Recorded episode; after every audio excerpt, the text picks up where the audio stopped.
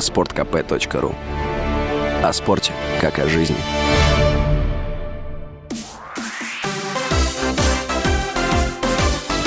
Новости спорта. Сочи проиграл «Торпедо» 2-3 в матче чемпионата континентальной хоккейной лиги и продлил самую длительную серию поражений в истории лиги.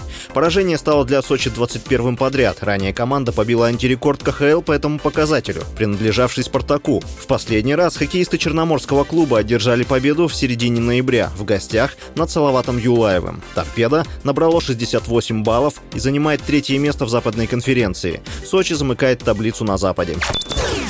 ФИФА назвала претендентов на награду лучшему игроку года The Best. В список вошли 14 футболистов, в том числе лучший игрок чемпионата мира в Катаре аргентинский форвард ПСЖ Лионель Месси, его одноклубник, лучший бомбардир турнира Килиан Мбаппе и обладатель золотого мяча Карим Бензима. В число кандидатов не попал капитан сборной Португалии Криштиану Роналду. Голосование на официальном сайте FIFA продлится до 3 февраля этого года. Лучшим игроком 2021 года был признан Роберт Левандовский. Отец нападающего Пари Сен-Жермен и сборной Аргентины Лионеля Месси Хорхе ведет переговоры о возможном переходе футболиста в саудовский клуб Аль-Хиляль.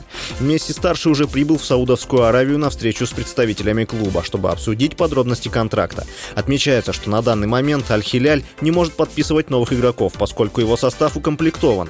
Руководство команды хочет заключить с аргентинцем соглашение о переходе в летнее трансферное окно. Ранее стало известно, что в Аль-Хиляль Месси готовы предложить контракт с зарплатой не менее 300 миллионов долларов в год. Уточняется, что большую часть этой суммы игроку будет выплачивать государство.